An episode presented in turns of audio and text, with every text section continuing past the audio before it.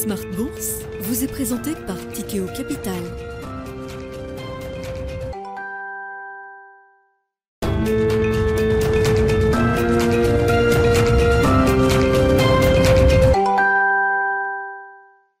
C'est reparti pour Smart Bourse, votre double dose quotidienne de marché en direct sur Bismart. Chaque jour à la mi-journée, 12h30, 13h. Et en fin d'après-midi, la grande édition pendant une heure à partir de 17h en direct, rediffusée à 20h sur Bismart TV. Émission que vous retrouvez en replay tous les jours sur bismart.fr, bien sûr, et en podcast sur l'ensemble de vos plateformes. Au sommaire de cette édition ce soir, des marchés qui euh, résistent dans l'attente de la décision de Jérôme Powell et de la Réserve fédérale américaine. Ce soir, on est dans une séquence banque centrale intense avec une concentration de décisions de politique monétaire assez inédite au cours des euh, prochaines heures et des prochains jours. Des prochains jours, la journée de demain sera une journée particulièrement importante de ce point de vue-là. Les investisseurs se sont réveillés ce matin avec le discours martial de Vladimir Poutine et finiront donc euh, cette journée avec peut-être une hausse de taux historique de 100 points de base, pourquoi pas, du côté de la Réserve fédérale américaine, ce qui résume assez bien d'ailleurs euh, l'ampleur des enjeux et des problèmes auxquels les investisseurs font face euh, aujourd'hui. Du côté des entreprises, il y a un peu d'opportunisme, il ne faut pas le négliger, avec l'opération de Schneider pour prendre 100% du capital du euh, spécialiste des logiciels industriels Aveva. Schneider était déjà monté euh,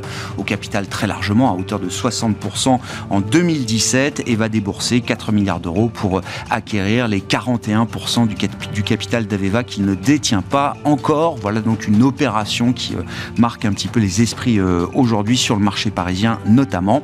Nous parlerons de ces sujets avec nos invités de Planète Marché dans un instant. Et puis dans le dernier quart d'heure, le quart d'heure thématique, thématique, nous évoquerons les enjeux euh, de la démocratie actionnariale avec euh, des investisseurs professionnels qui s'impliquent de plus en plus dans les assemblées générales des entreprises à travers le dépôt de résolution et le vote également. Cette démocratie actionnariale prend donc un peu d'ampleur et on en parlera avec le responsable de la recherche recherche ESG de Société Générale CIB, Yannick Waknin, qui sera avec nous en plateau à partir de 17h45.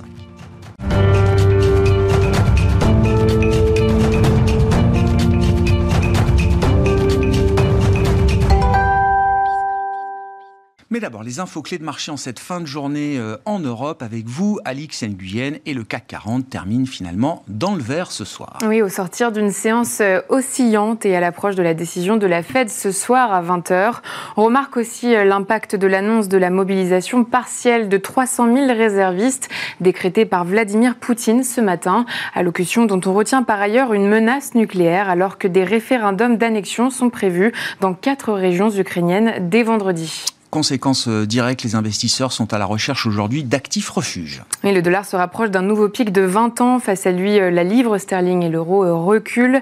À noter également que le rendement de l'emprunt allemand à 10 ans se détend après avoir atteint un pic de 8 ans hier. Celui de l'emprunt américain de même échéance diminue et revient sur un plus haut de 10 ans. Et puis on retient également que l'once d'or a progressé cet après-midi. Et puis sur les marchés actions, le, le contexte actuel, les déclarations de Vladimir Poutine ce matin favorisent certains secteurs plus que d'autres. On pense notamment au secteur pétrolier ou encore au secteur de la défense. En Europe, le stock 600 du pétrole-gaz connaît la meilleure performance sectorielle. Total Energy est en hausse. Du côté des valeurs de défense, Thales et Dassault Aviation bondissent. Et puis on remarque le décollage de Valourec après l'annonce de la signature d'un accord d'une durée de 10 ans avec la compagnie pétrolière saoudienne Saudi Aramco, portant sur la fourniture de tubes de cuvelage premium et de services destinés à ses activités de forage. Et puis un mot du programme demain qui sera encore marqué par de nombreuses réunions de politique monétaire. Oui, demain, les marchés auront donc pris connaissance de la décision de politique monétaire de la Fed. Ce sera au tour de la Banque d'Angleterre de donner sa décision. Il y aura également quelques statistiques aux États-Unis et des publications d'entreprises. Tendance, mon ami, deux fois par jour à 12h30 et 17h en direct avec Alix Nguyen dans Smart Bourse sur Bismart.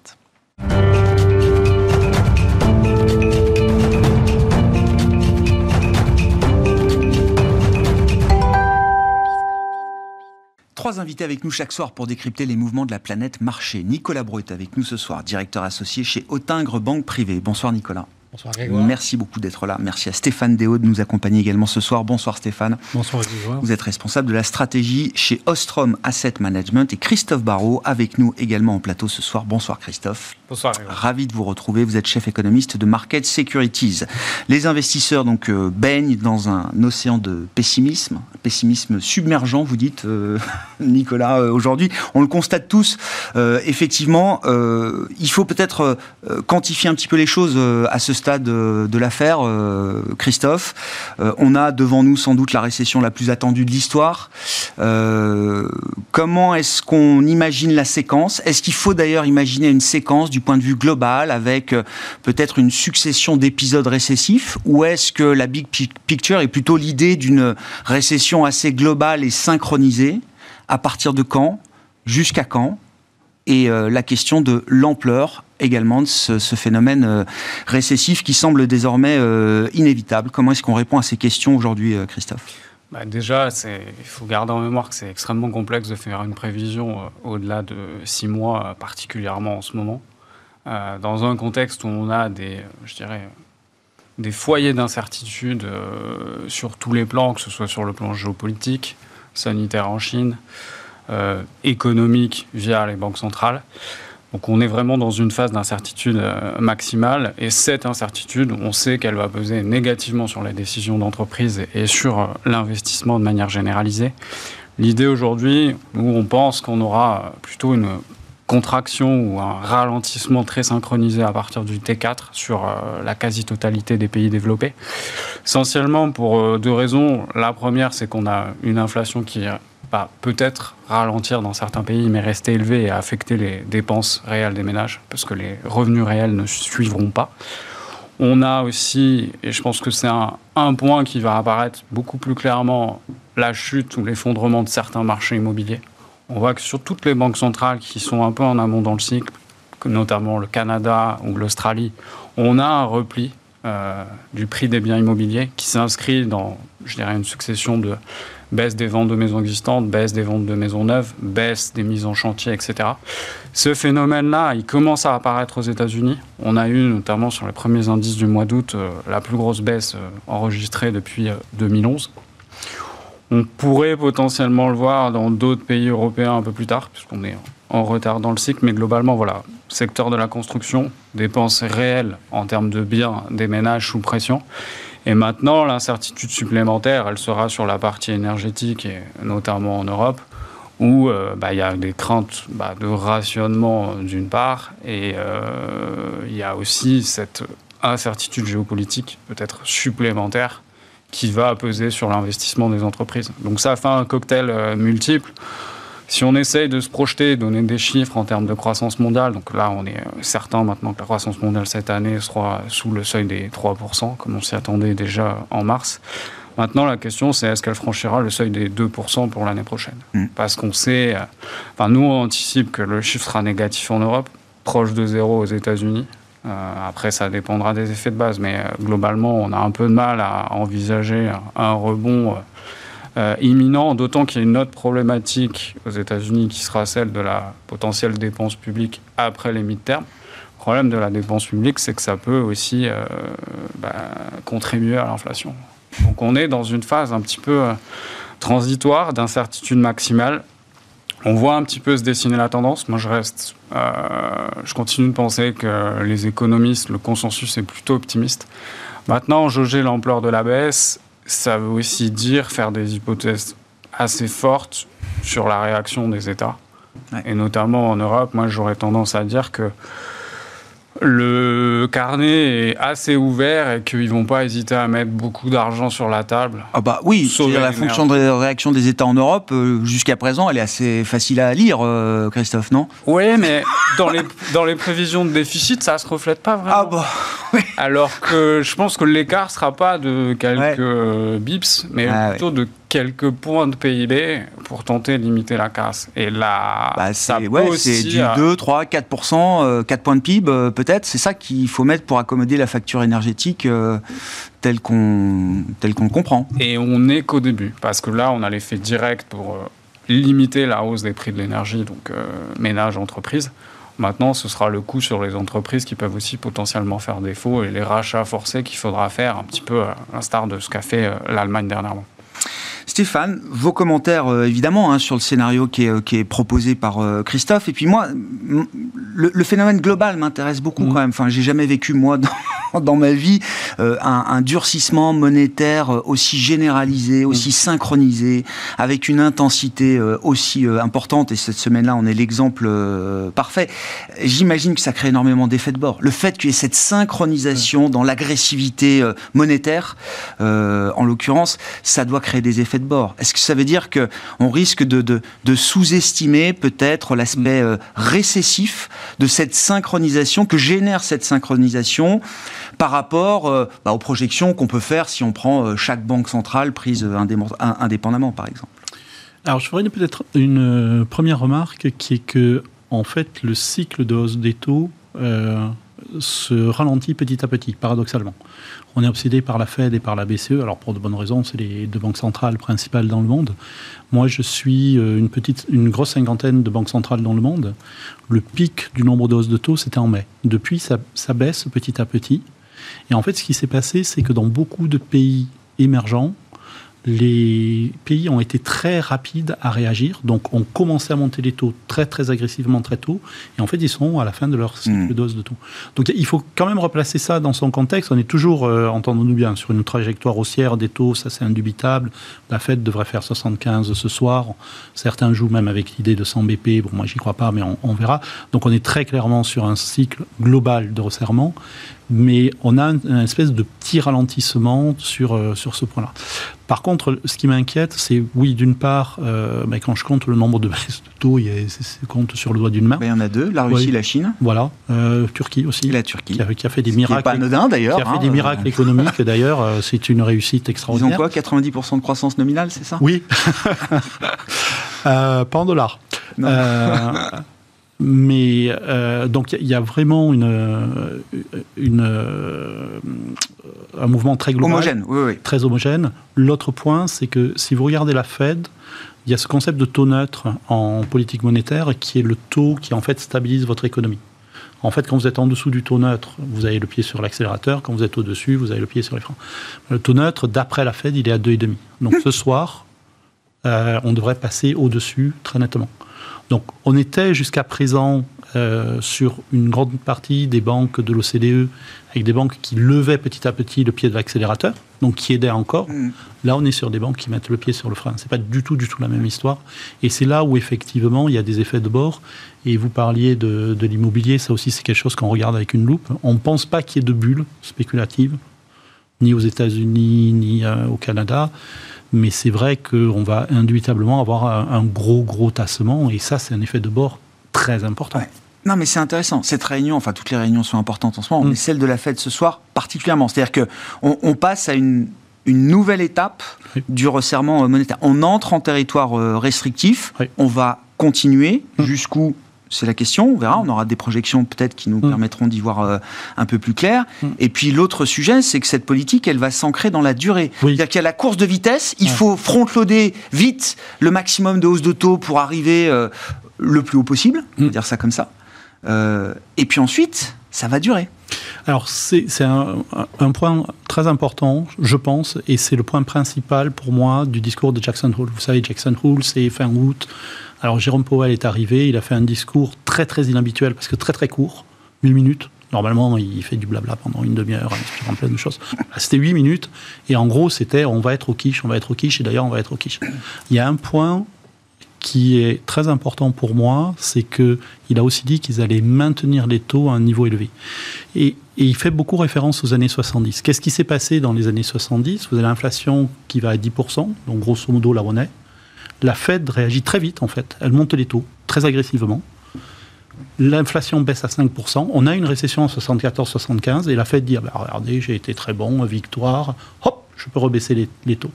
L'économie repart et vous avez 15% d'inflation derrière. Donc en fait, ils ont fait l'erreur de déclarer victoire en 74-75 beaucoup trop tôt. Et je pense qu'ils ont ce, cette idée en tête. C'est l'erreur d'Arthur Burns qui les traumatise plus que le choc Volcker. Et du, coup, bah, du coup, après, on fait du Volcker et, ça, et le Volcker, c'est très très pénible parce que ça dure 10 ans de politique extrêmement agressive. Là, c'est le schéma Volcker qui se dessine pour la Fed, où on peut encore trouver un, un entre-deux entre ne pas être Burns, mais ne pas être totalement Volcker non plus C'est pas faire du Burns pour éviter le Volcker. C'est-à-dire monter à 4%. Nous, on pense que les, les Fed Funds vont arriver à 4%. Bon, alors après, euh, que ce soit 4, 4,5, euh, l'ordre de grandeur est, est, est le même. Mais l'idée, c'est que l'année prochaine, vous restez à 4 toute l'année et vous ne baissez pas les taux, même si l'inflation, avec les effets de base, on peut revenir à 5% assez rapidement hein, dès le printemps prochain.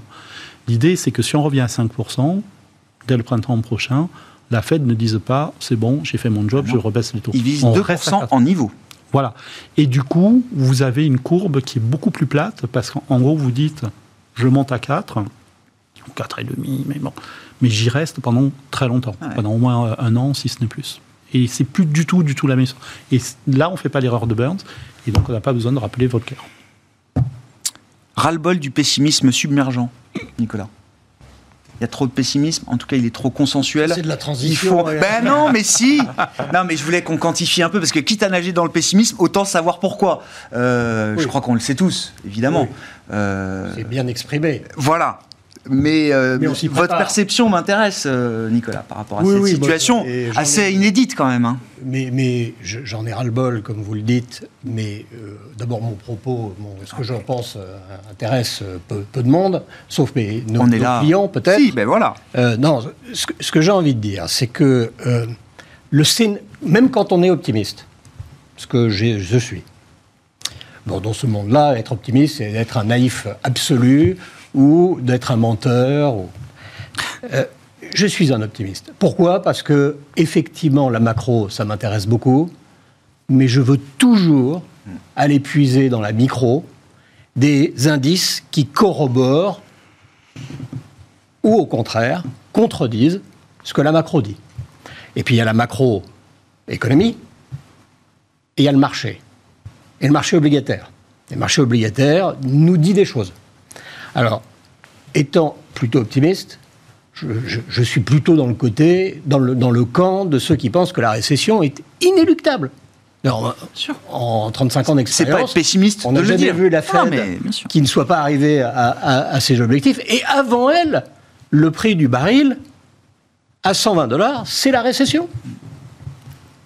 Là où je, je, je cherche par un peu méthode Coué, mais aussi peut-être par essayer de, dessiner ce qui pourrait trancher dans le discours ambiant qui est à bonne raison, avec des bonnes raisons très tangibles, euh, très pessimistes ou très inquiets. Bah, la vie continue, les entreprises font un travail absolument formidable. Mm. Aucun dirigeant économique, du dirigeant jusqu'au management intermédiaire, n'ignore qui a des difficultés d'embauche, de supply chain, de carnet de commandes à terme, puisqu'il ne le voit pas vraiment aujourd'hui, des enjeux sociaux, et ça tient. En fait, je ne cherche pas à prendre le contre-pied à tout prix. Mais comment se fait-il qu'avec la séquence exceptionnelle de mauvaises nouvelles et de contraintes, nous ne soyons pas déjà en récession? Pourquoi? Pourquoi? Et comment vous l'expliquez? Ah, on sous-estime toujours la capacité d'adaptation des organisations, des hommes, des femmes, des entreprises. Alors des entreprises... Euh, Parce que là, c'est le mode crise permanent depuis deux ans quand même. Pour depuis, depuis 20 ans. Ouais, ouais. là, il y a quand même une concentration depuis deux ans. D'accord, peut-être depuis capacité, 20 ans. Mais... La capacité euh, d'une entreprise à s'adapter euh, ne cesse de nous surprendre. Bon, je suis de ce point de vue-là, en tant qu'investisseur action, je considère que cette année 2022, qui fait mal, hein, ça fait mal, on va pas faire les malins, on se prend moins 20, moins 25, c'est difficile, c'est très dur, mais néanmoins, c'est une autre phase, pas encore autant, mais quasiment aussi intéressante que le Covid. Car c'est le moment, une fois de plus, de voir qui court, qui ne court pas, qui a du souffle dans la durée. Et donc, on en revient toujours aux mêmes choses. Bah, c'est marrant, les boîtes qui innovent, il n'y en a pour l'instant aucune qui cesse d'ignorer. Donc tous ceux qui sont dans cette chaîne de l'innovation continuent à avoir des carnets de commandes. Enfin, du travail, un taux d'activité. Les bilans sains, bon, on voulait des bilans sains quand les taux étaient négatifs, donc euh, si c'est 2, 3, 4, 5, 6, 10 comme dans les années 70, encore plus. Il se trouve que le monde de l'entreprise, c'est pas euh, L'Oréal et Estée qui ont des bilans sains. Il y en a des dizaines d'entreprises. Et même les banques ne sont pas dans la même situation que bah, la- le Covid, les man et, la- et toutes, enfin, toutes les crises de la zone euro, des crises boursières, des crises. Bon. Donc, effectivement, j'ai envie de prendre le contre-pied. Ah ouais. Et euh, je me dis aussi, bah, c'est peut-être absolument. euh, ça, ça- ça ne vaut peut-être pas grand-chose. Depuis six mois, le scénario qui se, qui se réalise aujourd'hui est presque écrit. L'hypothèse d'une récession était vraiment complètement posée il y a six mois. Euh, bon, ben là, maintenant, c'est. Se matérialise. La Oui, seule oui, question, oui. c'est Oui, oui. quand, quelle ampleur C'est une question euh, à un milliard de dollars. hein, mais, mais il n'empêche que depuis six mois, on ne s'est pris que des mauvaises nouvelles. Et du point de vue des marchés actions, on n'a pas fait de nouveau plus bas. Alors, Non, on est le peut-être en dernier train de bas, faire le euh, troisième fin plus juin, bas. début juillet, c'est ça, voilà. Ouais. Alors, Pour l'instant, on n'y est pas revenu. donc, comme disent Ouais, les Uber, les Uber pessimistes, bears, qui ont repris complètement le micro depuis Jackson Hole, à juste titre, hein, d'autant plus qu'on avait monté jusqu'avant, bah, on n'a pas capitulé. Non. Ah, parce que Non. le monde, en fait, c'est capituler pour que ceux qui sont pessimistes Mais c'est ah, c'est enfin un, c'est un peu ce qui gêne les stratégistes d'ailleurs, j'ai l'impression. C'est-à-dire qu'il n'y a jamais eu ce moment de capitulation euh, générale. Tout le monde est très Alors, prudent, tout je- le monde est très cash, protégé. Et en fait, ça, ça, ça bloque un petit peu l'idée d'une purge de marché qui serait peut-être euh, consistante avec l'idée d'une d'une récession. hein. Alors, Nicolas, et puis euh, peut-être Stéphane. Peut-être juste rajouter, de- derrière ce propos qui n'est pas, euh, il est pas, il est pas- il est même pas un propos de marché, mais Non, mais on a le droit d'avoir euh, une On est dans une, réflexion un personnelle, monde euh, extraordinairement contrasté. Je ne rencontre pas une entreprise sans qu'elle parle des contrastes qu'elle rencontre Bien sûr. entre branches d'activité, zones géographiques, canal de distribution. Il y a des contrastes. Mais il y a des contrastes, il y a des paradoxes dans notre comportement. Le consommateur américain, déjà, on nous a fait le coup au bout de sept ans, c'était la récession, puisque euh, ah, ça c'était il y a des années. Le, le consommateur américain était déprimé en début d'année. Oui, il de les enquêtes. des. Oui, oui, les enquêtes. D'opinion, il, oui, oui. il est déprimé, Mais il consomme. mais il consomme. Ah oui, mais oui, oui. Et pas que le consommateur américain, euh, chez nous aussi. Euh, Bon, c'était il y a une éternité, il y a 15 jours, il y a eu. Voilà, c'est un- un- prise de pouls, euh, réunion du MEDEF, les entreprises disent Bon, on est inquiète de l'avenir, mais quand on se regarde, ça va. Pour l'instant, tout va bien, bah, bah, mais on est vigilant, mais, mais- mais ça va. Et les investisseurs Alors, on est super pessimiste. L'indicateur de, de- enfin celui que je regarde, euh, Bank of America Merrill Lynch, Ouais. il est pour la neuvième ou la dixième Oui. semaine au plus bas des plus, au maximum des riches, et pourtant on vend pas. Ouais. Alors on est tous des grands malades ou, Bah, bah, euh, ou on va finir on a par déjà vendu quand même. euh, et- on a et- déjà vendu, Nicolas. Faut pas faire comme si Non, c'était nous, rien nous passé. ne vendons pas. Ah bah, non, oui. le- Non, le- vous. les investisseurs n'ont pas vraiment vendu, c'est pas vrai. Ah oui. Vrai. Les outflows qu'on voit accumulés sur les actions européennes, par exemple, c'est pas encore vraiment, on n'a pas encore Alors, vraiment appuyé après- sur le après, bouton. on peut euh, parler parce que de- sinon, ça m'inquiète. En, en- Non mais il y a toujours des vendeurs, il y a toujours d'acheteurs oui. quand un marché monte. Mais quand vous regardez les stocks, les AUM globaux, il Ouais. n'y a pas eu de sortie massive Non, de la classe d'actifs equity. Ouais, d'accord. Oui, cette idée de capitulation. Puis, en fait, ça nous amène à parler de cette, euh, aussi ce concept de pivot de la Fed. J'aimerais Mm. bien qu'on définisse un peu ça. Alors, est-ce que c'est un concept très euh, marketing et pourquoi pas? Est-ce que c'est un vrai concept de gens de marché euh, important Ah oui. C'est pas les banquiers centraux qui en parlent du, du pivot. Donc euh, c'est un truc vraiment un truc de marché. J'aimerais bien qu'on le caractérise un peu parce que dire euh, le pivot de la Fed, on l'attend. C'est quoi le Hmm. pivot de la Fed? Alors juste Alors, pour revenir euh, sur ce que vous disiez, parce que je suis plutôt d'accord avec vous, peut-être pas pour exactement les mêmes raisons, mais moi aussi je suis plutôt optimiste. Alors les Russes, il y a un proverbe russe qui dit un pessimiste c'est un optimiste bien, bien informé. Ouais. Bon alors moi je suis quand même optimiste, mais bon bref. Je pense qu'il y a, il y a un phénomène de marché qui est très intéressant, c'est que le marché est convexe. Qu'est-ce que ça veut dire? Ça veut dire que quand vous avez une bonne nouvelle, il monte assez vite. Quand il y a une mauvaise nouvelle, il baisse peu finalement. Donc il réagit pas Ouais. pareil aux bonnes nouvelles et aux mauvaises nouvelles. On l'a vu pendant après la- 20% de baisse. Après 20% de baisse. on l'a vu pendant, oui, on l'a vu pendant la saison des résultats. Les entreprises qui publiaient en dessous des attentes étaient très peu pénalisées par le marché. Par contre, celles qui publiait au-dessus montait très très et, vite. et ça a été une surprise. Et ça, et ça, C'était pas le Exactement. price action qu'on attendait on forcément. s'attendait au contraire. Et c'était exactement l'inverse les trimestres précédents. Donc ça, c'est typique d'un marché qui price énormément de mauvaises nouvelles. Donc quand on lui donne une mauvaise nouvelle, il dit ben, je sais, c'est dans les prix. Donc il bouge pas. Quand on lui donne une bonne nouvelle, il se dit oula, mais je me suis trompé, pouf, et il remonte. Donc moi, je suis assez d'accord avec vous. Il y, a, il y a quand même. Alors si cet hiver, on n'a plus de gaz, on a l'économie qui s'effondre, si. Non, mais on peut toujours jouer à se Bon, peur. oui. hein. Partant de là où on est, Ouais. euh, c'est Ouais. facile. Oui. Mais dans un scénario médian, je trouve qu'il y a énormément de mauvaises nouvelles et qui sont pricées. Je, je vais juste vous donner un chiffre. Les CDS, donc le contrat d'assurance sur le high yield en Europe, vient de passer 600 points de base. Alors vous allez me dire, oui, bon, alors, euh, mais c'est un taux de défaut implicite supérieur à 40%. Donc le marché vous dit, D'accord.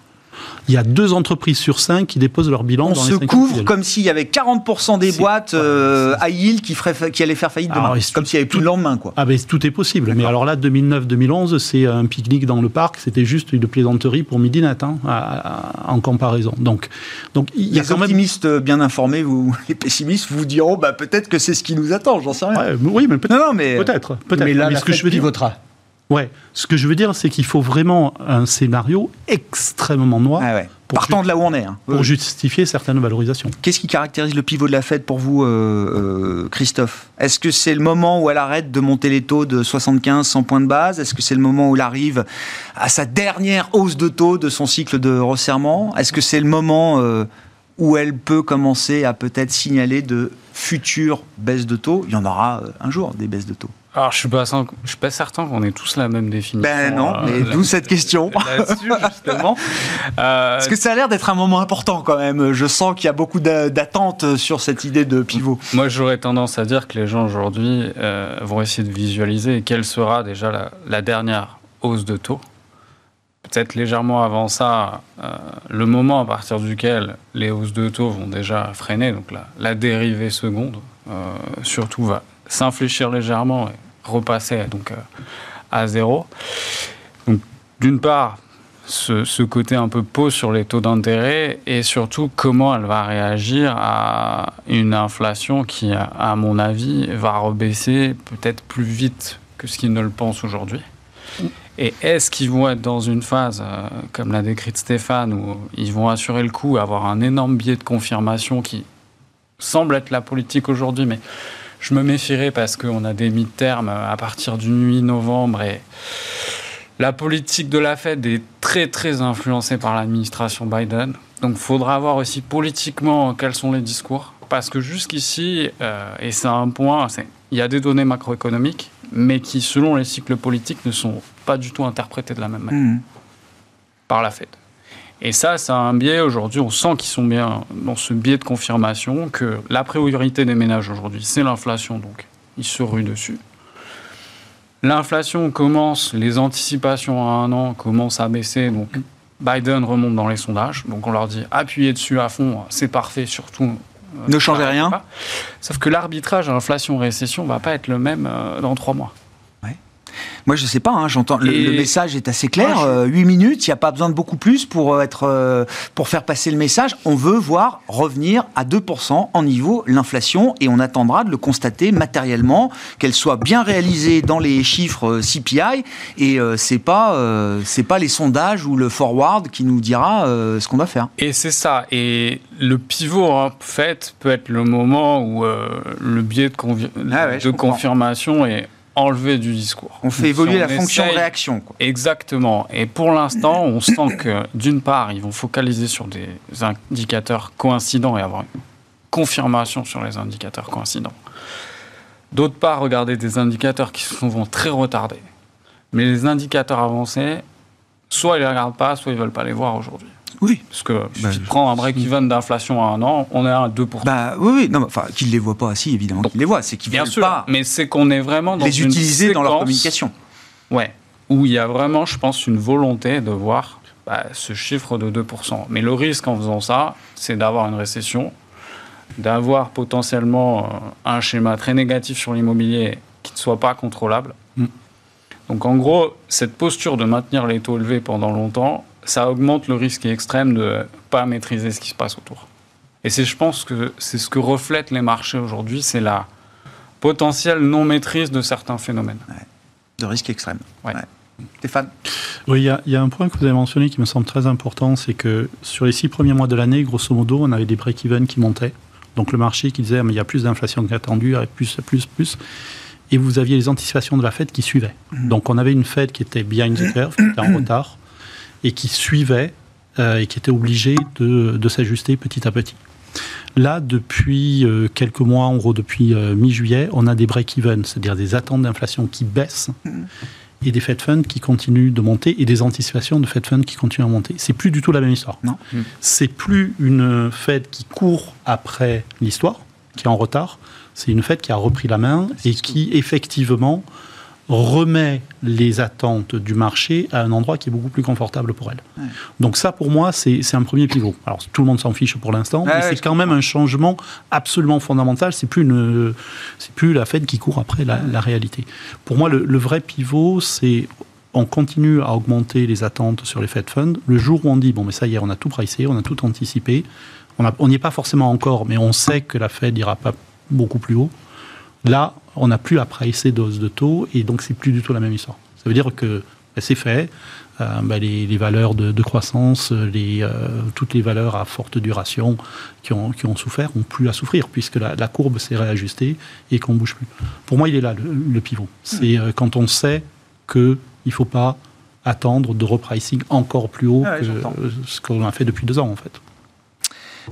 Nicolas, si je reviens alors à l'optimisme nourri par euh, la microéconomie euh, chez vous, euh, Optimisme relatif. oui, justement, d'où ma question. Est-ce que, euh, sur la base des constats que vous dressez euh, aujourd'hui, et malheureusement, mais comme tout le monde, les entreprises ne sont pas forcément les meilleures euh, prévisionnistes, euh, peut-être sur le, le C'est pas court les plus mauvaises, quand même. C'est pas les plus mauvaises non plus. Sur les euh, 3, 6, 9 mois qui arrivent, là, comment vous regardez les attentes du marché sur les bénéfices des entreprises, euh, justement? Euh, De ce point de vue-là, jusqu'à présent, tout s'est bien passé. Et les résultats du deuxième trimestre, euh, vous le disiez, effectivement, les réactions de marché ont été plutôt euh, euh, à la hausse. C'est plutôt la surprise à la hausse qui a entraîné des, des- des réactions de marché Mais, positives. Grégoire, la difficulté, c'est que même quand, je reprends, même quand on est optimiste et qu'on s'attend à l'issue d'une publication du S1 faite fin juillet ou début septembre, parce que les entreprises disent, bon là, il y a- il y, a du mot, hein, ça, ça serait presque rassurant qu'elles nous le disent. Et pourtant, question 1, 2, 3, 4, c'est Ouais, ouais. dites-nous que ça craque dans vos carnets de commandes chez vos fournisseurs, chez vos clients, chez vos indicateurs. Et puis, 6, 7, 8, alors, euh, wage cost, euh, supply chain cost, euh, transport cost, euh, marketing cost. Oui, fait un an, hein. Oui, oui, elles sont préparées à ça. Ah bah bien sûr. Semi-conducteur, Bien on sûr. prend un peu, hein, mais bientôt les prix vont, vont baisser. D'ailleurs, comme a baissé le, le blé, comme a baissé le gaz, pardon. hein, c'est- Il y a plein de produits qui sont en pleine désinflation aujourd'hui. Ça baisse, Oui, oui. ça baisse.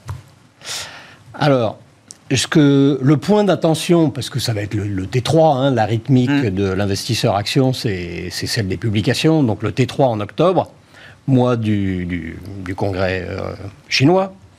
Euh, bon, c'est coïncidence temporelle. Euh, ça va être de voir euh, l'effet hausse des prix, le- donc le, ce que d'aucuns appellent le pricing power, qui n'est parfois que la simple retranscription d'un- d'une contrainte et d'un coût euh, du, du pétrole, par exemple. La sensation que j'en ai, c'est que l'arrêt sur image mi-année, c'est on a monté nos prix Ouais. et on a un delta favorable qui amortit euh, certains, euh, moindres pro- certaines moindres progressions de l'activité. Donc, euh, en fait, la marche tient très bien. Et là, j'ai- je, je crains que il y a toujours la capacité à retranscrire, enfin, à maintenir les prix qu'on a augmentés il y a trois mois, mais qu'en revanche, Ouais. les indicateurs de les coûts ben, agissent en, à plein, à 100%, et donc euh, ça, ça permet juste de neutraliser voire ici ou là, ça va commencer à rogner. Ouais. Évidemment, le grand enjeu, c'est, euh, et là il y a deux écoles, c'est euh, quelle est la capacité sur un cycle, là, sur les deux prochaines années, à éviter la récession des profits. Hmm. Ça, c'est le grand sujet. Hmm. S'il y a une récession des profits, une vraie récession de profits, bah, j'ai tort d'être. On n'a pas baissé assez. D'être, optimiste, euh, ou ça va prendre du temps. Alors, je vais contrebalancer ça en disant, mais il y a dans ce monde, contrasté, il y a des géographies, euh, il y a des secteurs, il y a des entreprises qui arrivent à faire fi de tout ça. Donc le paradoxe, c'est que j'ai envie d'être optimiste, mais j'ai envie d'être optimiste avec des compétiteurs de très très haut niveau. Parce que sinon, c'est un monde très difficile. L'opération Schneider du jour, alors qui est, qui est la suite logique, donc Schneider va racheter euh, 41% du capital d'Aveva que- que- qu'elle détenait pas encore, donc Aveva euh, britannique, logiciel industriel. Euh, ça fait l'histoire a commencé en 2017 hein, avec euh, l'acquisition d'un bloc majoritaire, 60% euh, au capital, donc c'est la suite logique. Le, le- le timing de cette opération nous dit quand même quelque chose de la, de la confiance qu'on peut avoir au sein d'un management euh, dans une entreprise comme euh, Schneider. L'opération le dit, le timing non, parce qu'ils ils avaient une contrainte au 21 Ah septembre. bon, d'accord. Ils, ils- ils devaient soit, soit lancer une offre. Donc ils ont vraiment attendu le 21. Le dernier jour. D'accord. Donc les rumeurs de l'été étaient justes. Ouais. Les- le, le deadline c'était 21 septembre. On est le 21 septembre. D'accord. Oui, mais ils n'ont pas renoncé. Voilà, exactement. Ça, ça change pas grand-chose stratégiquement parce qu'ils contrôlaient le groupe. Euh, ils l'intégraient à 100%. Euh, en revanche, et c'est ce qu'on se disait hors plateau tout à l'heure, il vaut quand même toujours mieux acheter plus de ce qu'on connaît par cœur que s'aventurer euh, à intégrer Ouais. une entreprise qu'on ne connaît pas, dans une géographie qu'on ne connaît pas, même si c'est très séduisant pour l'investisseur, parce que ça fait des nouveaux espaces de croissance. Ce qui- qu'il faut retenir, c'est que euh, Tricoire, euh, qui a quand même euh, des credentials élevés, bon, il est opportuniste, il achète avec une prime substantielle par rapport à il y a deux mois ou trois mois, mais c'est un prix qui est sensiblement inférieur à- au, au cours de 2021 et 2020. Euh, pour un acteur qui renforce la, la composante euh, économique, Ouais. software d'un acteur de l'électricité, bah, oui, il- toutes les boîtes, Grégoire, qu'on rencontre et qui étaient acheteurs en 2021 suite à l'épisode du Covid, qui avaient des bilans forts et qui avaient les capacités de racheter des compétiteurs qui étaient brinque-ballants, Mhm. très peu sont passés à l'acte parce que les actifs étaient trop chers. Ouais, ouais. Aujourd'hui, on a la situation Ah ouais. inverse. Ouais. C'est-à-dire qu'on a des actifs qui sont à des prix qui attirent le regard, Mhm. qu'on soit investisseur pour savoir si on achète euh, 20 L'Oréal ou une entreprise. Donc le prix commence à attirer. En revanche, la peur retient. Oui, bien sûr. L'incertitude généralisée. Mais où sera-t-on la, la- la question, c'est où sera-t-on dans un an Septembre 2023. Hâte de le savoir. Mais on pas. On ne le sait pas. Bah si Donc, euh, Bah non, mais j'ai hâte de le savoir. mais effectivement, les entreprises qui votent avec leur capital, avec Ouais, ouais. une connaissance des risques qui est quand même assez élevée. On n'est pas dans une logique de Black Swan hein, cette année. hein. On a connu la- la- la- l'inflation. hein. Oui, oui, oui. Tout le monde n'a pas connu, Non. mais on a connu. Ils sont encore Ouais, vivants, ceux qui ont maté l'inflation. Mhm. Les erreurs, on les connaît. Je ne dis pas que c'est facile, hein, mais on a des banques centrales qui font le job. Et quand les banques centrales paniquent, est-ce que c'est à nous de paniquer? Je suis pas sûr. Même si, don't fight the Fed, donc c'est- simple. C'est pas, pas simple.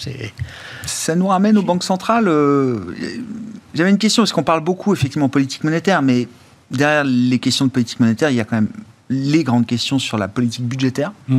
avec un service de la dette qui augmente. hein. On fait remonter les... Le coût de l'argent remonte pour Mm. tout le monde, y compris pour les États, après une Mm. période bénie euh, d'une décennie au moins de, de, de taux euh, en baisse euh, permanente, voire zéro négatif. Comment on quantifie déjà peut-être ce que ça représente déjà à ce stade Est-ce que ça va vite, là, l'augmentation du coût de la dette pour, pour les États, des charges financières, des charges d'intérêt? Et qu'est-ce que ça implique pour la politique budgétaire euh, demain Enfin, quand je dis demain, à vous de me donner l'horizon, euh, Stéphane, mais euh, politique budgétaire qui est extrêmement généreuse encore aujourd'hui, notamment en Europe. Bah, ce qu'on a vu euh, depuis le début de l'année, c'est on a les, les déficits budgétaires mensuels pour la France, l'Italie, euh, on a le Portugal, la Belgique. Moi, je suis ça. On a eu une très forte amélioration. Pourquoi? Parce que quand vous avez de l'inflation, vous avez des recettes de TVA, ça rentre Ouais. directement. hein. Donc, Là, l'effet nominal joue à plein. Voilà, donc euh, là, pouf. Euh, et ce qu'on voit, c'est que ben, les gouvernements rendent ce- cette cagnotte en quelque sorte, petit à petit, et donc les déficits se, se creusent de nouveau. Et bon, dans le cas de l'Allemagne, il y a 65 milliards, hein, c'est deux points de PIB de, Mhm. de plan de relance, c'est pas une paille. Donc on est sur des niveaux de, qui sont de plusieurs points. euh, en, en fonction des pays. Est-ce que la hausse des taux est un problème? Oui, évidemment, parce que ça augmente la trajectoire de la dette. Il y a plusieurs points dont il faut se souvenir. C'est plus d'inflation, c'est une dette sur PIB qui est plus faible. Parce que ça veut dire que votre stock de dette reste constant, mmh. votre PIB croît beaucoup plus vite, si vous avez 8% d'inflation, et donc votre ratio, paradoxalement, baisse. Mmh. Euh, l'autre point qu'il faut garder à l'esprit, c'est que la durée moyenne de la dette française ou italienne, c'est autour de 7 ans. Je vous à la, oui, à la louche. oui, de Donc, en gros, ça veut dire que vous avez une espèce d'énorme paquebot. et il y a euh, une un dixième, grosso modo, un peu plus de ce paquebot qui arrive à échéance et qui est réémis. Donc avant d'avoir l'impact des hausses de taux sur le paquebot. Il faut 10 ans, quoi. Ouais, ça prend. Ben, j'ai fait les calculs. si, si les taux, si la courbe bouge de 100 BP, c'est-à-dire 1%, toute la courbe italienne, il faut attendre 2030 pour avoir un impact de 1 point sur le déficit italien. Donc ça alors, c'est pas un argument en béton armé, parce que si les taux montent, et si ben je vous dis, vous inquiétez pas, l'Italie est en défaut dans, hmm. dans 15 ans, vous allez me dire, oui, bon, ben, j'investis pas dans l'Italie, et puis, pouf, elle est en défaut tout de suite. Donc, mais il faut quand même garder à l'esprit que euh, ben, une dette d'État, c'est en fait un État qui a émis sur beaucoup, beaucoup de maturité, et donc, il y a une énorme partie de la dette qui est à taux fixe, euh, comme euh, votre emprunt immobilier si vous en avez en, en France. Et donc, c'est forcément négatif, mais il faut faire attention à ces effets euh, d'hystérésis qui sont euh, pas toujours évidents et qui vont pas impacter le, budget aussi vite que qu'on le voit sur Il y a beaucoup d'inertie, effectivement, Exactement. dans le, coût de la dette par mm. rapport à la vitesse à laquelle les, rendements euh, de marché peuvent Exactement. augmenter. Christophe, si vous avez des commentaires, on arrive au bout, mais la question, la Banque du Japon, c'est un... Je sais pas, moi, c'est la question qui m'intéresse. Alors, je, dis, c'est le dernier bastion de l'ultra-laxisme monétaire euh, mondial va-t-il craquer? C'est pas forcément la zone que je regarde le plus. Non, je sais, mais on est bien occupé, mais c'est vrai que l'effet signal est intéressant, puisque c'est quasiment la seule banque centrale qui voilà, s'entête jusqu'au bout en annonçant aujourd'hui des rachats illimités euh, d'obligations sur son seuil. C'est un peu, pour les pays développés, c'est vraiment la banque centrale à rebours.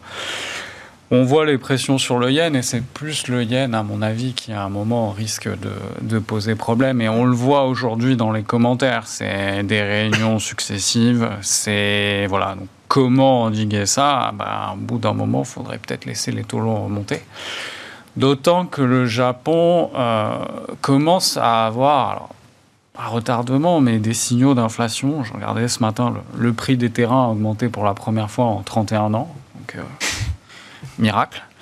Euh, donc il y a quand même des signaux macro qui montrent que voilà, le Japon, il se passe aussi quelque chose. Donc euh, si c'est pas demain, on sera pas très loin la prochaine fois non plus. 10 secondes là-dessus, euh, Stéphane, parce que je veux qu'on dise un mot de Porsche avec euh, Nicolas aussi. 10 hmm. secondes. Euh, oui, bah, quand je dis craquer, elle va pas monter ses taux demain, la Bosch. J'espère pas. sinon, je pense que. Mais dans la communication, le réglage, fin de sa politique monétaire. Je pense que ce qui est intéressant, c'est quand vous regardez, vous avez 80% de l'inflation des pays de l'OCDE qui est commune. Donc quand on me dit euh, l'Europe, c'est pas pareil que les États-Unis, c'est global. C'est du pipeau. Il euh, faut vous oublier, c'est pas vrai. Il y a des effets d'hystérésis, machin, mais euh, tout bouge en même temps. Ce qui est intéressant, c'est que le Japon, effectivement, on commence à voir des signes que le, Japon raccroche le, wagon.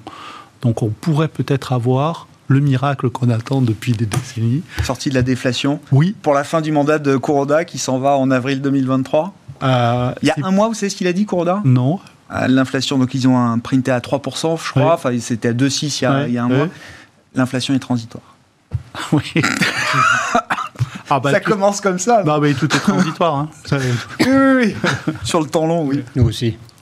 Porsche, bah, Porsche. Est-ce que tiens, mais Porsche pour l'instant, c'est quand même une histoire solide, incroyable. Non, mais incroyable. Est-ce qu'il vaut mieux acheter une Porsche ou des actions Porsche, euh, Nicolas? ah, ça n'a pas le même prix quand même. Hein. Non, bah on peut en acheter pour 100, 150 000 euros des actions Porsche. Je pense, j'aime pas trop euh, enfin, le véhicule, mais, mais, mais, oui, il vaut mieux acheter la voiture, je pense.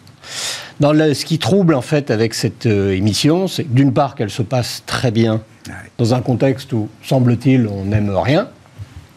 Évidemment, je fais dans la nuance. Euh, et d'autre part, nos amis de, Porsche, les familles euh, derrière Porsche et Volkswagen, ont quand même l'odeur de Ferrari, et ce n'est pas Ferrari. Ah, il se voit C'est comme, le luxe. Dans le luxe, Ah tout oui. le monde n'est pas du vrai luxe. Alors, il y a le concept du affordable luxury qui résiste pas du tout à la moitié d'un cycle haussier. Alors, c'est quand même pas ça, mais notre sensibilité, notre compréhension du produit final et des métriques de l'entreprise, c'est plus proche de Audi, Mercedes, BMW haut de gamme que de Ferrari. En marge, ça n'a rien à voir avec Ferrari.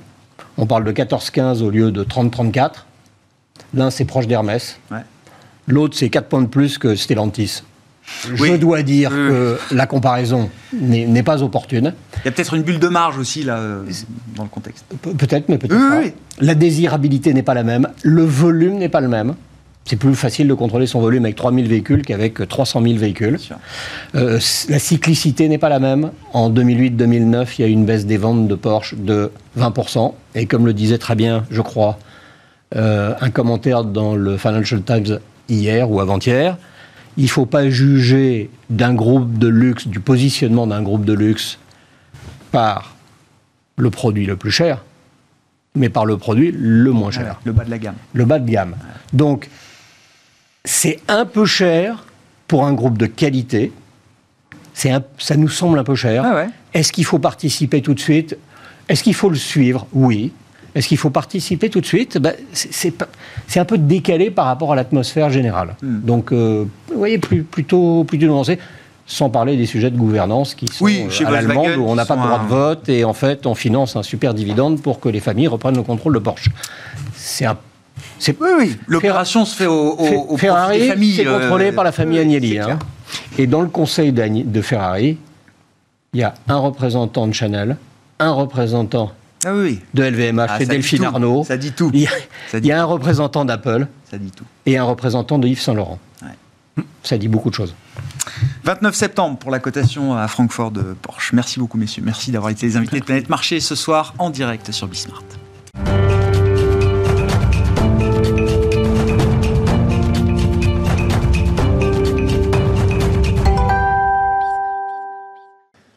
Quart d'heure de chaque soir, c'est le quart d'heure thématique. Le thème ce soir, c'est celui de l'ESG au sens large, mais plus précisément des questions de gouvernance et notamment à travers l'exercice de la démocratie actionnariale que sont les assemblées générales. Nous en parlons avec Yannick Waknin, le responsable de la recherche ESG de Société Générale CIB à mes côtés en plateau. Bonsoir Yannick. Bonsoir. Merci d'être là. Ravi de vous retrouver. Les investisseurs euh, euh, professionnels, mais j'inclurais même les particuliers, eux également, ne, ne prennent plus à la légère le, le- le grand rendez-vous de la démocratie actionnariale que sont les assemblées euh, générales.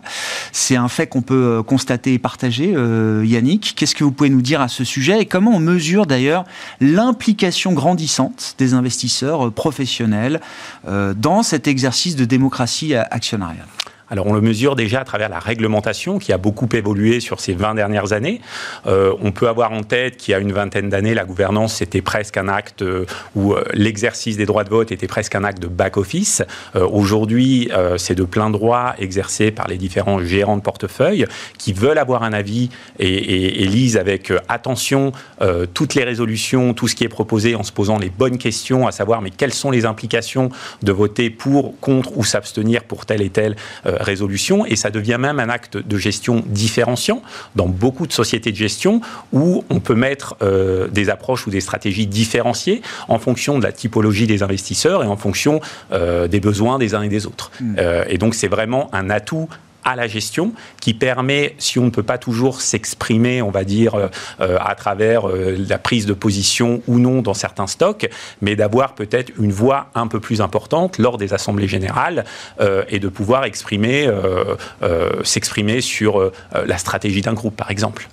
Pour un gérant de fonds professionnel, effectivement, ça devient un enjeu stratégique. Ça fait, ça intègre même la- le, le cœur de la stratégie, de sa stratégie d'investissement et de sa stratégie de gestion. Exactement. En fait, c'est censé refléter Ouais. l'acte de gestion à travers l'implication et euh, la prise de position dans les assemblées générales. Alors, soit à travers les résolutions classiques, soit à travers des résolutions d'actionnaires éventuellement. Donc, on a vu de plus en plus sur le marché euh, des coalitions d'actionnaires Ouais. qui vont pousser certains sujets, alors des sujets qui fâchent ou des sujets sur lesquels ils espèrent avoir un petit peu plus de transparence.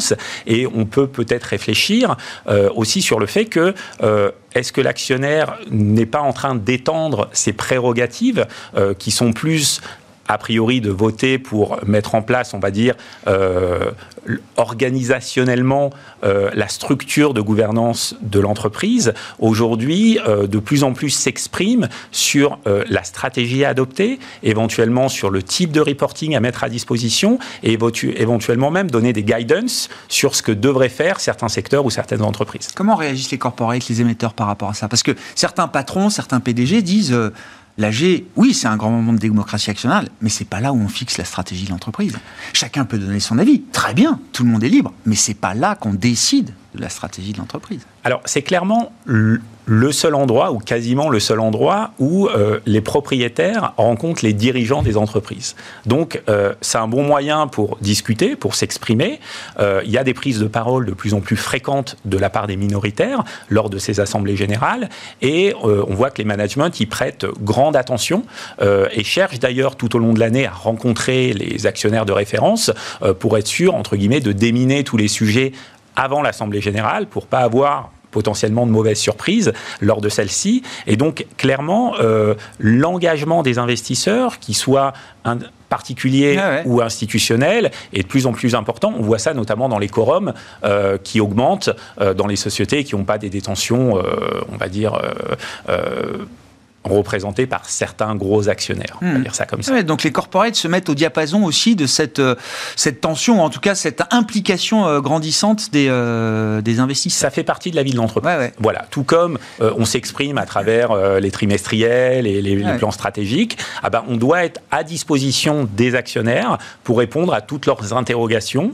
alors pour des questions peut-être de manque de transparence ou pour avoir des précisions, voire ce qu'on disait tout à l'heure, pour essayer de faire changer un petit peu la trajectoire de l'entreprise euh, et d'aller sur des nouveaux sujets, donc des sujets ESG, des sujets sur le social, des sujets sur l'environnement. On parle beaucoup de, euh, euh, de, résolution d'actionnaires sur des questions environnementales, des trajectoires, de degrés par exemple, sur le climat. On parle aussi beaucoup de meilleure prise en compte de la dimension sociale de l'entreprise. Donc ça fait partie des sujets naissants sur lesquels on commence à voir, alors pas systématiquement, mais des, des, des résolutions d'actionnaires ou des tentatives de résolution d'actionnaires euh, qui commencent à faire un petit peu boule de neige. Oui, justement, derrière le sujet euh, climatique, alors qui est le grand sujet, évidemment, et c'est le, le, grand défi de l'humanité pour euh, les prochaines années, il n'y a pas de doute, mais il y a, d'autres sujets qui montent également dans la dimension extra-financière, j'entends. Alors, on a beaucoup parlé de la gouvernance, de l'organisation du conseil d'administration. On peut parler du CONP pour avoir plus de transparence. On peut parler de euh, tout ce qui s'est mis en place pour avoir plus d'administrateurs indépendants. Euh, mais c'était plus organisationnel. Maintenant, on va peut-être un petit peu plus sur des questions stratégiques. Euh, on parle de raison sociale des entreprises. on parle de, de, transparence sur la stratégie climat. on parle dans un environnement qu'on espère post-Covid, justement de la place de la dimension sociale euh, au sein de l'entreprise et comment est-ce qu'on peut euh, avoir peut-être un meilleur équilibre, que ce soit au niveau du partage de richesses. Il ne faut pas oublier qu'on vote le dividende, notamment mmh. lors de l'Assemblée générale, mmh. euh, entre les différentes parties prenantes. Donc on voit que le spectre s'élargit et que ça devient clairement un forum qui focalise quand même beaucoup d'attention de la part du marché et de la part des investisseurs. Euh, le phénomène de coalition, euh, c'est une méthode euh, effectivement qui se généralise, qui concerne quel type d'investisseurs aujourd'hui? Est-ce que les plus gros asset managers mondiaux qui ont des participations dans toutes les entreprises du monde, pour mhm. dire les choses simplement, est-ce qu'ils est qu'ils acceptent cette idée de, de coalition? Est-ce que c'est très anglo-saxon avant tout? Est-ce que ça se diffuse bah, dans un monde plus latin comme le mhm. nôtre, par exemple? Alors ça a toujours existé, mais c'était peut-être un petit peu plus feutré par le passé, où on rencontrait justement euh, le management des entreprises et éventuellement on échangeait euh, sur un certain nombre de sujets. Euh, les anglo-saxons, certains activistes sont quand même beaucoup plus vocaux que nous la campagne, comme on dit, est quelque chose qui est dans la nature de l'investissement. Euh, on va dans, la presse, on fait ses commentaires, on fait ses propositions, on attend un retour euh, circonstancié de la part de l'émetteur sur les différents sujets, mais on voit quand même que que ça a pris racine un petit peu partout, où tout le monde mesure le poids potentiel lié au, à l'exercice du droit de vote lors de l'Assemblée générale. Mmh. Et donc, on voit un certain nombre d'actionnaires qui se rassemblent à travers un certain nombre de forums de place et qui n'hésitent pas, le cas échéant, soit à proposer des résolutions, soit à faire une sorte d'engagement un peu public sur certains sujets qui leur tiennent à cœur pour essayer de faire bouger les lignes. Mais ce dont on a besoin à travers toutes ces, euh, toutes ces initiatives, c'est euh, de la pédagogie, de la transparence et euh, que ce soit très clair pour le tout un chacun de ce qu'on recherche à travers ce type d'initiative. on ne fait pas de l'engagement actionnarial pour cocher des cases et pour dire bon ben voilà j'ai posé une question sur la biodiversité, sur le climat, etc. On fait parce qu'on estime que ça devient stratégique. Est-ce que c'est bien compris par l'entreprise et quelle va être la réponse de l'entreprise par rapport à ces problématiques d'aujourd'hui et de demain? Il vaut mieux le faire vocalement ou discrètement? Il y, a, il y a, une, je sais pas, il y a une mesure d'efficacité par rapport à ça? Alors, je vais dire que ça dépend d'une part de la détention qu'on a au sein de l'entreprise. Plus on détient des parts, plus on sera écouté par le management. Donc, moi, on a besoin d'être bruyant médiatiquement potentiellement, parlant, par exemple. potentiellement. Euh, et après, c'est clair que ces coalitions permettent à plusieurs euh, petits porteurs euh, d'avoir une voix peut-être un petit peu plus prépondérante dans le débat lors de l'Assemblée générale, avant ou après. Hmm. Je comprends, hein, implication donc stratégique des investisseurs euh, aujourd'hui à travers euh, cette démocratie actionnariale, ces assemblées générales. Et vous le disiez, du point de vue des entreprises aussi. C'est-à-dire que ça devient un forum euh, où, on prend les choses euh, de plus en plus au sérieux. C'est piloté au plus haut niveau, l'organisation du AG, euh, l'agenda, l'ordre du jour, c'est quelque chose qui se pilote au plus haut niveau. Alors c'est déjà très réglementé. C'est-à-dire qu'il faut déposer en France au ballot, par exemple, il y a des délais, il y a des consultations, il y a des allers-retours avec les proxy advisors, notamment, pour expliquer un petit peu et pour que ce soit le plus clair possible. il y a des obligations réglementaires de voter aussi chez la plupart des asset managers. Euh, donc, dans ce cadre-là, euh, l'exercice est institutionnalisé hmm. quelque part. Donc, c'est un moment important de la vie de l'entreprise, de la communication de l'entreprise. On parle beaucoup stratégie et prospective. Euh, il y a toujours un, keynote de la part du, top management de l'entreprise pour introduire un petit peu le contexte, qui soit macroéconomique, qui soit stratégique, qui soit sectoriel. Et donc, c'est un élément, c'est un événement qui est attendu aujourd'hui par le marché, qui est attendu par les actionnaires. Hmm. Merci beaucoup euh, Yannick. Merci d'être venu nous voir pour évoquer donc euh, ce moment important dans la, démocratie actionnariale, dans la vie des entreprises euh, en général, l'Assemblée générale, qui devient un lieu de, discussion et d'enjeux stratégiques hein, pour les investisseurs notamment. Yannick Waknin qui était avec nous en plateau, responsable de la recherche ESG de Société Générale CIP. Merci beaucoup.